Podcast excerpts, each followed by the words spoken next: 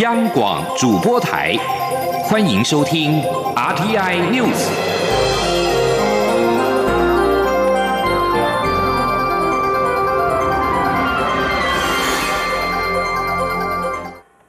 各位好，我是主播王玉伟，欢迎收听这节央广主播台提供给您的 RTI News。今天是二零二一年三月十四号，新闻首先带您关注。日本三一一大地震与福岛核灾届满十周年，反核团体十三号在自由广场举行福岛十年告别核电音乐会市集，各方支持废核、推动能源转型的团体加入摆摊，跨党派立委也透过短讲倡议终结核四、核电归零的理念，呼吁民众在今年八月的核四公投投下不同意票。前天记者刘玉秋的采访报道。日本福岛核灾届满十周年，面对重启核四公投将在八月登场，全国废核行动平台十三号特别在自由广场举办福岛十年告别核电音乐会市集，向这一场灾难中牺牲的受灾者致上慰问，并广邀支持废核、推动能源转型的公民团体加入摆摊。跨党派立委与公民团体代表也一一站上肥皂箱舞台短讲，现场并架设太阳能板以及储能电池设备，以绿能作为整场活动的唯一电力来源，倡议告别核电的理念，同时提醒台湾人勿忘福岛，应醒思核电的真实代价，早日告别核电，拒绝核灾威胁。终结核四，核电归零。民进党立委范云、国党籍立委林长佐、民众党立委赖香林以及实力党主席陈嘉华等政党代表皆现身力挺。林长佐还特别带着自己的女儿站上舞台，强调核能不只是政治，也是永续安全的问题。他身为一个父亲与立委，不能不负责任的把核废料丢给下一代处理。台湾必须坚定反核。我们作为一个负责任的台湾人，我们要坚定的配合，我们要坚定的配合是，期待大家都能够更清楚的去面对，并且。打破那一些假资讯，想要误导社会，以为核电是绿能的这一些有心人士，让我们今年八月的时候勇敢的面对这个议题，并且投下正确的一票。民众党立委赖香林也说，十年后的今天，福岛灾民在日本仍是被歧视的名字，这值得大家重新醒思。核能并不干净、便宜，民众党会努力推动，不让核四重启公投过关。地球公民基金会副执行长蔡中岳说：“日本福岛的核灾让当地居民远离家园，夫妻分离，核污染的处理遥遥无期。日本至今仍在为使用核电付出高昂代价。永和阵营不该再试图淡化核灾影响，扭曲诠释关于福岛现况的各种资讯，粉饰太平，掩盖真相。”蔡中岳并宣布，全国废核行动平台将长期抗战，未来将持续举办活动到八月公投的那一天，让大家知道核四场的现况，一定要对重启核四公投投下不同意票。中央广播电台记者刘秋采访报道。行政院发言人罗秉成十三号表示，行政院长苏贞昌再三宣示，政府不会重启核四，这不仅是技术层次不可行的问题而已，重要的是守护家园安全价值的坚持，这才是执政的人该有的负责态度。希望不要过度的政治廉结或是刻意操作。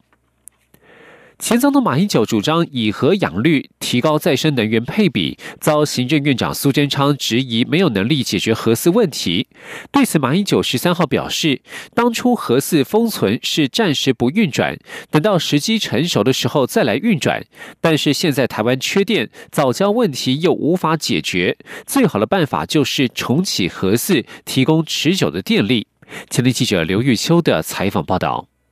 近来早交公投的议题，让重启核四的讨论再度浮上台面。主张以核养绿，提高再生能源占比，达到核绿并存能源战略目标的前总统马英九，遭行政院长苏贞昌质疑没有能力解决核四问题，且核四封存是马英九任内的决定。对此，马英九十三号出席东湖大学建校一百二十一年校庆典礼暨运动大会受访时重申，重启核四才是最好的。办法，封存就是暂时不运转，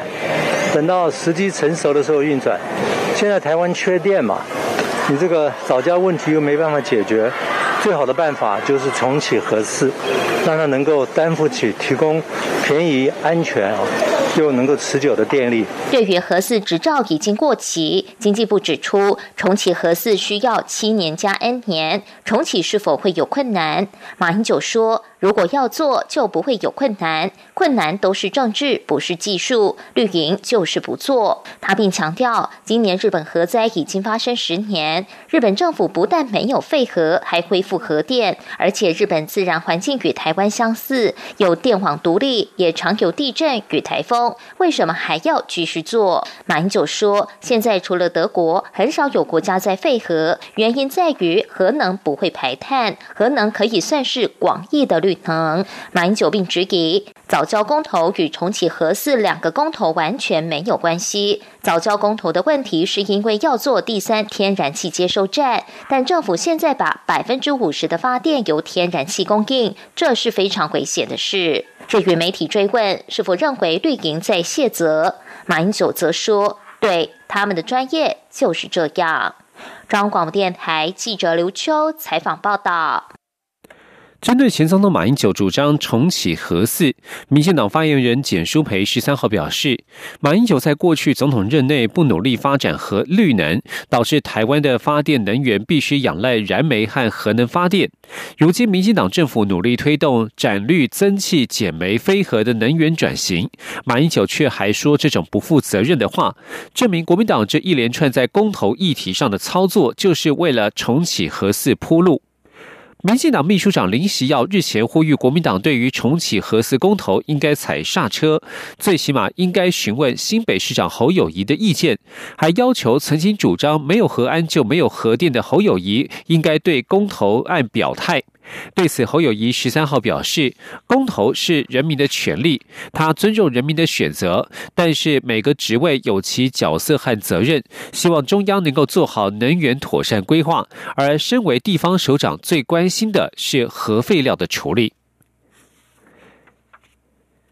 台湾少数香蕉输入日本，遭日方公告验出杀虫剂百克敏剂量超标。农委会主委陈吉仲十三号表示，为了确保台湾农产品的国际信誉，香蕉将比照凤梨提升检疫比率，避免个案再次发生。苹果新闻网十三号报道，日本西本贸易股份有限公司十号在官网公告回收台湾生产的香蕉，原因是检出杀菌杀菌剂百克敏零点一二 ppm，为标准上限值的六倍，而农委会却未掌握讯息。对此，陈其仲十三号特别拍摄影片，并透过脸书粉丝专业发布澄清。此事件在数天前就由驻日代表处的同仁掌握了相关讯息。经过查证，是有单一外销业者直接拿不符合外销标准的香蕉出口到日本所导致。农委会已经在第一时间严格要求所有的外销业者必须依照规定来办理出口业务，已经责成农粮署及全国各试验改良场所加强辅导农民遵守用药规范，也要求防检局加强取样检查。陈其仲强调，台湾的优质水果包括了凤梨、香蕉、柑橘、荔枝，去年出口日本的数量大幅成长，而凤梨、芒果、火龙果今年也获得冬奥组委会认证，再加上香蕉，全部都符合冬奥食材供应的水准，可以进军冬奥市场。继续关注国际焦点。缅甸军方发动政变夺权之后，由遭到罢黜国会议员推举的缅甸平行文人政府临时领导人曼温凯丹，今天在藏匿地点透过脸书首度向大众发表演说，誓言诉诸革命，推翻军政府统治。根据路透社报道，与全国民主大联盟部分资深干部一起逃亡的曼温凯丹，透过脸书向大众发表演说，表示这是国家最黑暗的时刻，而黎明即将到来。目击者、独立媒体今日缅甸以及英国广播公司缅甸语版表示，十三号至少十二名示威抗议者遭到杀害。这是自从缅甸军方于二月一号发动政变夺权，并拘捕翁山苏基等文人政府领导人以来最血腥的日子之一。前国会议长曼温凯丹上周获得代表遭罢黜缅甸国会议员的缅甸联邦议会代表委员会 （CRPH） 任命为代理副总统，而 CRPH 正在力促国际社会承认平行文人政府为合法政府。而缅甸军方先前已经宣告 CRPH 为非法非法组织，且任何涉及者将会被控叛国罪名，而叛国可判处死刑。缅甸爆发军事政变之后，国内情势动乱。缅甸民众指责中国支持缅甸军方发动政变，爆发对中国的抗议示威。北京当局则强调，政变并非中方所乐见，支持缅甸恢复稳定局势。有分析认为，缅甸动荡影响中国重要的战略矿产的供应，冲击中国的经济利益。请听以下的专题报道。一起听世界，欢迎来到一起听世界，请听以下央广编译提供给您的国际专题报道。缅甸自二月一号爆发军事政变后，成千上万民众走上街头抗议示威，军方进行血腥镇压，造成严重死伤。缅甸民众认为是中国支持军方发动政变。因此，也在中国驻仰光大使馆前进行示威游行。北京当局则声称，缅甸的政局发展并非中方所乐见。有学者分析，缅甸政治动荡的确不见得对北京有利，并指情势动乱很可能冲击中国在缅甸的经济利益。华府智库史丁生研究中心中国计划主任孙运。接受 NHK World 国际特派员夏元美树的访问指出，缅甸政变并非中国想看到的发展，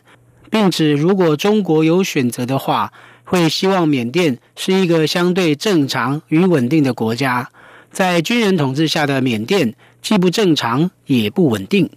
孙润说，缅甸对中国很重要，不仅提供北京所需的矿产、水利、石油。与沿海天然气等资源，缅甸优越的地理位置更可以让中国打开通往印度洋的渠道。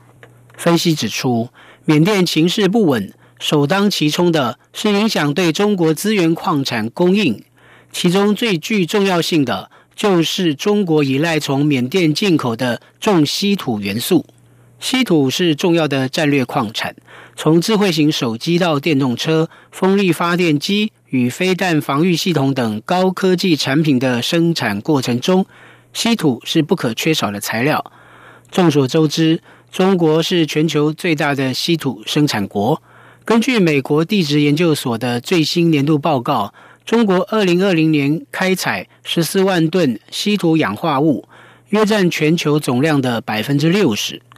中国的稀土储量为四千四百万吨。比全球储量第二高的越南多出两倍。然而，中国在科技研发不断成长的情况下，如今也是全球最大的稀土矿石和金矿进口国之一。特别是重稀土元素，也就是在十七种稀土元素中，原子序数较高的元素，例如铬和锂。中国依赖从缅甸进口的重稀土元素，占其国内供应量的一半以上。对此，荷兰咨询公司艾达马斯情报的稀土产业专家卡斯提鲁斯告诉《日经亚洲》，缅甸近年来已成为中国重稀土金矿的重要来源。在这些重稀土金矿供应可能受到干扰的预期心理下，中国某些稀土的价格已大幅上涨。汤森路透援引中国现货价格资料，截至今年二月底。特氧化物上涨百分之九十五，金属钼与镝氧化物分别上涨百分之八十七和百分之六十五。缅甸局势动荡，导致稀土供应的不确定性，可能对中国经济产生冲击。除了稀土，缅甸政变也对中国的锡矿和铜矿供应带来影响，其中以锡矿供应较具重要性。根据国际锡协会。缅甸是全球第三大锡矿生产国。二零二零年，缅甸占中国锡金矿进口量的百分之九十五以上。日经亚洲评论首席财经新闻特派员川赖宪司指出，缅甸军事政变是对北京当局的提醒，仰赖缅甸重稀土与矿产可能对中国带来影响。另一方面，史丁森研究中心学者孙运认为，中国原本与翁山苏基政府谈妥的合作发展项目，可能会受到政变的负面影响，包括缅甸若开邦。皎漂镇的深水港，以及第五代行动通讯网络新城市等各项基础投资建设的中缅经济走廊合作项目，缅甸军方政变带来的局势动荡，将对中国在缅甸的经济利益，尤其对缅甸战略矿产与资源的依赖，对北京当局带来冲击。以上专题是由张子清撰稿播报，谢谢各位的收听。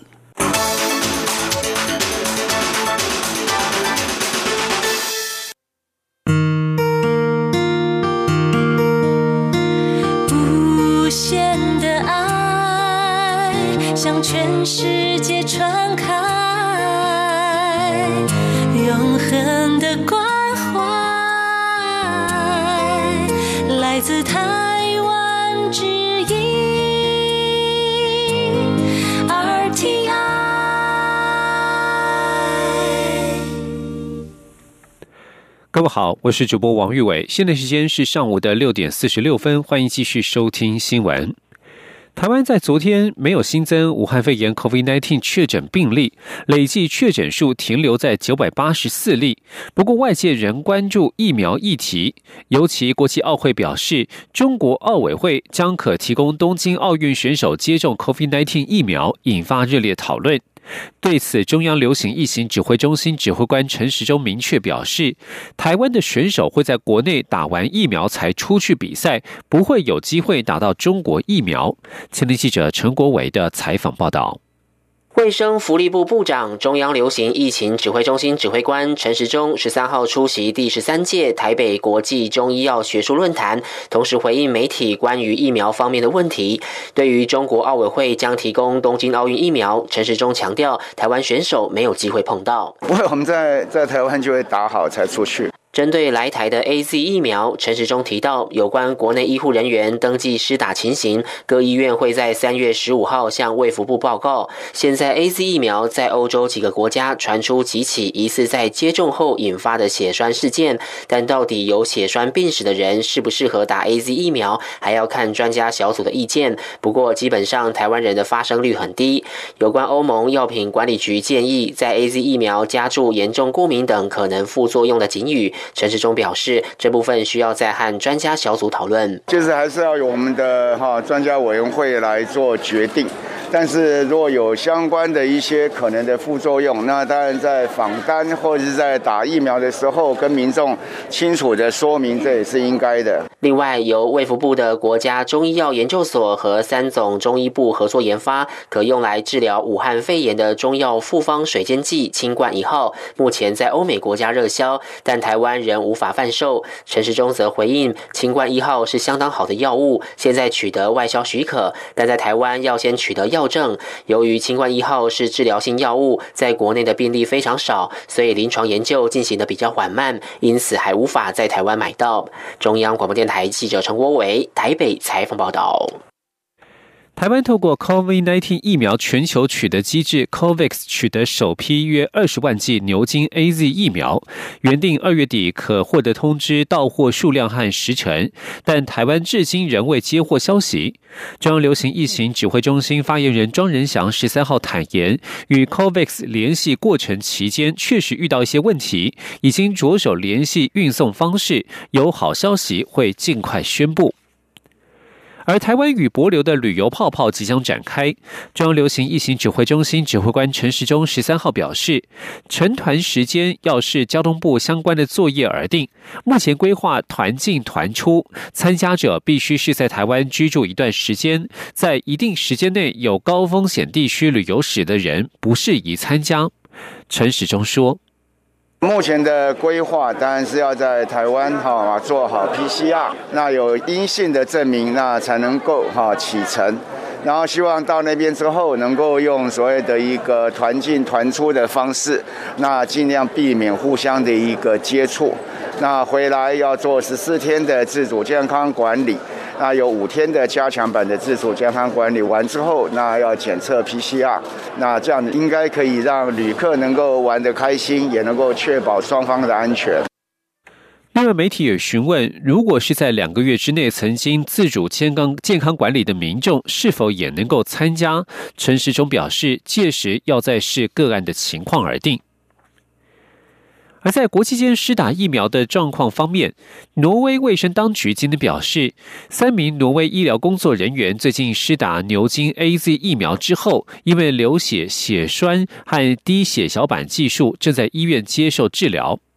继丹麦宣布暂停施打 A Z 疫苗之后，挪威于十一号也暂停施打 A Z 疫苗，冰岛其后也跟进。